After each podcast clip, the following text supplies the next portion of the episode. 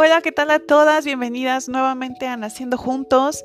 En este episodio lo que vamos a hablar un poquito es sobre las emociones durante el embarazo.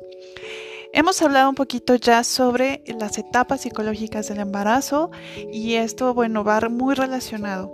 Decíamos que, bueno, hay ciertas emociones que son completamente normales, parte del proceso de adaptación a esta nueva etapa de vida y bueno, hoy vamos a hablar específicamente del efecto de estas emociones, tanto en la mujer embarazada como en el desarrollo de ese bebito que viene en camino.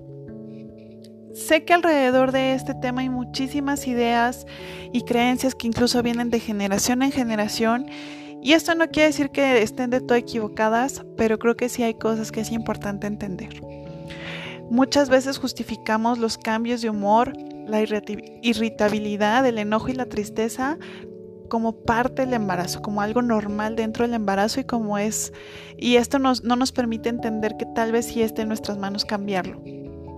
Y la verdad es que sí, tiene un factor hormonal. Digo, al final estamos teniendo un cambio muy importante tanto en nuestro cuerpo, en nuestro sistema nervioso y pues sin dudar en nuestra vida en sí. Sin embargo, hay muchas cosas controlables dentro de estos cambios emocionales y el día de hoy primero vamos a entender por qué es importante aprender a hacerlo.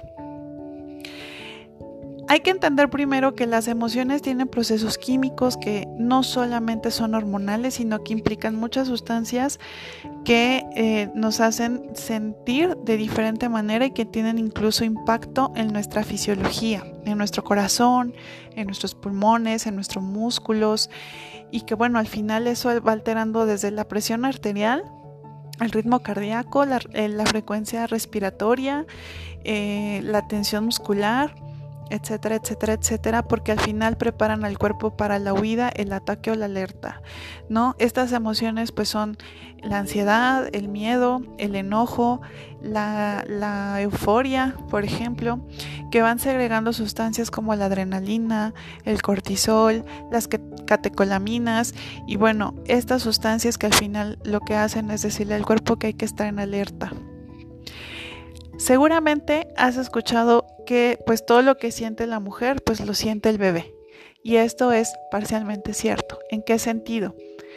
Pues que a lo mejor, eh, bueno, e, este bebito que está en tu vientre no tiene tanto como la noción o el conocimiento de decir, bueno, esto es tristeza, esto es enojo, esto es frustración, esto es decepción, pero sí recibe estas sustancias que te acabo de mencionar a través de la placenta y del torrente sanguíneo.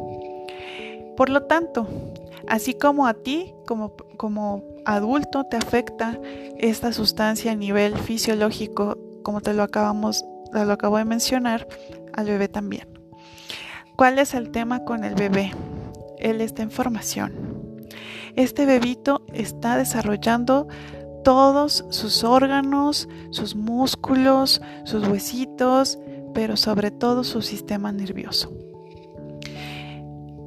Hemos comprobado a través de diferentes investigaciones dentro de las neurociencias que eh, el que un feto, un bebito en el vientre, esté expuesto durante mucho tiempo o muy frecuentemente a este tipo de sustancias tiene efectos relacionados en su desarrollo que pueden ser desde irritabilidad al nacer, eh, problemas de sueño, e incluso de apetito, hasta problemas un poquito más complejos como son un trastorno de déficit de atención con o sin hiperactividad, eh, un trastorno del espectro autista o que tengan algunos pequeños rezagos en su desarrollo normal y que eso bueno se nota sobre todo en la famosa calificación del APGAR donde lo que se mide en alguna forma son actos reflejos, coloración de piel, activación de la frecuencia respiratoria, sobre todo, y que son parte de lo que se ha podido notar. Ahora, eso no es como para que se me asusten o se me espanten o digan, entonces nos tenemos que aislar y no sentir nada para que el bebé esté bien. No, porque sabemos que pues al final son emociones que están presentes en la cotidianidad, que son parte de las experiencias humanas, pero lo que sí hay que entender es, está en tus manos el saber regularlas y, poder controlarlas de alguna manera para recobrar el bienestar y en este sentido eh, protegerte tanto tú como a tu bebito.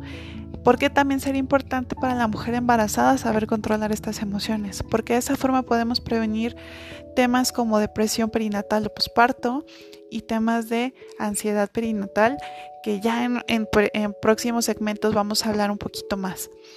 Pero bueno, esto es importante también entenderlo. Y para eso voy a explicarles de manera muy general algo que dentro de la terapia cognitivo-conductual que es una de las terapias que yo trabajo. Eh, nosotros, este, bueno, enseñamos o eh, formamos a las personas para poder trabajarlo desde lo que es la autorregulación emocional. Y es algo que nosotros llamamos triada cognitiva. Y la triada cognitiva son tres variables que justamente nos explican el por qué sentimos lo que sentimos y que a pesar de de pronto en el embarazo tener pues sí fluctuaciones hormonales o cambios hormonales que favorecen la aparición de estas emociones que mencionamos, si nosotros conocemos estas variables va a ser muchísimo más fácil entender que un gran porcentaje depende de ti. Y estas variables son pensamientos, conductas y emociones. Y esa es la tarea cognitiva. ¿Por qué se llama así? Imagínate que esto es como un círculo, donde es un proceso continuo sin interrupción y que al aparecer uno pues se conecta con los otros dos, ¿no? Y entonces siempre eh, hay que pensar en esto. A veces pienso, siento y hago. A veces siento, pienso y luego hago. A veces hago, siento y luego pienso. Y bueno, estas variables pueden estar combinadas de diferentes maneras, sin embargo, van a estar juntas todo el tiempo. ¿Por qué es importante saberlo? Vamos a pensarlo así. Lo que yo estoy pensando es lo que va a estar relacionado con lo que estoy sintiendo. La idea que yo tengo en la cabeza en ese momento es lo que va a terminar lo que yo estoy sintiendo. E incluso tenemos identificadas clases de ideas muy específicas de los tipos de emociones que pues, llegamos a sentir en algún momento.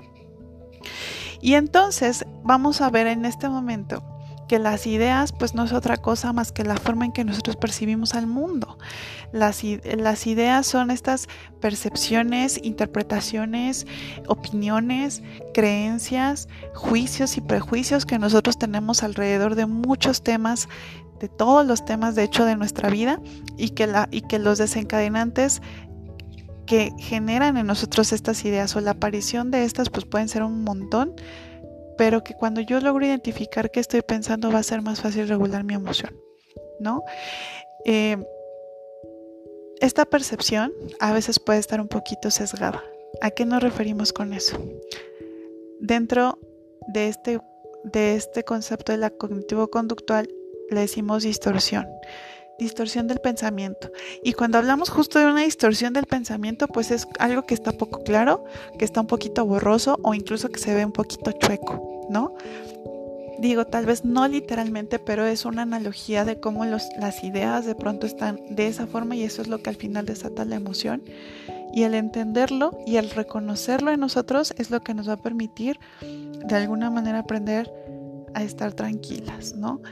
Por ejemplo, eh, ¿Cuántas veces no te has descubierto de pronto adivinando el pensamiento de los demás? Pensando que conoces tan bien a las personas que sabes perfectamente cuáles son sus intenciones o las razones por las cuales hacen lo que hacen. Y la verdad es que pocas veces le vamos a atinar a esas especulaciones. Eso es una distorsión. Pero como nuestra emoción está ahí presente, pues nuestra mente piensa que lo que estamos pensando es verdad. Un ejemplo, em, si llega, por ejemplo, nuestra pareja tarde y sin avisarnos, a lo mejor podemos interpretar mil cosas, ¿no? Se me viene a la mente algo como, pues sí, es que ya no quiere estar tanto aquí, pues no quiere pasar tiempo conmigo, prefiere salir con, con, sus amigos o prefiere hacer otras cosas en vez de llegar rápido a la casa o no sé. Ese es un ejemplo vago que a mí se me está ocurriendo en este momento. Cuando en realidad no sabemos. Y, la única forma de entender cuáles son las verdaderas intenciones de esa persona o incluso el por qué en este caso, por ejemplo, llego tarde, es hablando, dejando de lado un poquito nuestras propias ideas y entendiendo que la clave está en la evidencia. Y entonces es un poquito como jugarle al detective literal, donde lo que vemos y lo que podemos comprobar es la única verdad. Y en eso tenemos que basar nuestros, nuestras ideas y nuestras creencias. Y bueno, eso es solo en un ejemplo. Eh, otras, otro tipo de pensamientos que nos generan emociones negativas tiene que ver con el filtraje, es decir, pongo atención únicamente en lo negativo, cuando en realidad la vida está llena de cosas positivas y negativas aún dentro de la misma experiencia. Solo que a veces lo perdemos de vista y esto nos permite equilibrar un poquito las cosas. Otra de las cosas que de pronto también es muy común es el dar por hecho que, como nosotros pensamos o no de cierta manera, así son las cosas o así deben ser las cosas. Eso se llama generalización y reglas inflexibles, ¿no? Esto es una distorsión clara porque al final nada en este mundo está escrito. Hay reglas que claro que pueden ser flexibles y que hay que entender algo. Todo es relativo. Por lo tanto, la visión que yo tengo de las cosas no es algo universal cada persona va a tener su propia interpretación. Y bueno, amigas, estas son algunas de las cosas que les puedo platicar sobre las ideas. Obviamente es un tema muy, muy complejo, es un tema que es muy interesante, pero el, objetivo de este post justamente es, eh, hay que entender que cuando yo aprenda a ver el mundo con ojos de detective, es decir, que me base en las evidencias de lo que sí sucede, de la verdad que tengo, de lo que las personas me dicen, de lo que yo observo con mis ojos y que puedo comprobar, entonces va a ser un poco más sencillo. Eso no quiere decir que no haya cosas que duelan, que decepcionen, que molesten, claro, pero con este tipo podemos reducir de manera muy significativa las emociones innecesarias, sobre todo.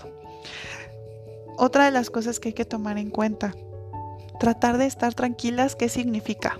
No es magia, es simplemente entender que hay que tomar buenas decisiones, que hay que tratar de resguardar nuestra tranquilidad entendiendo que la única cosa en realidad en este mundo de lo cual tengo control soy yo misma, lo que siento, lo que decido, lo que pienso y lo que hago.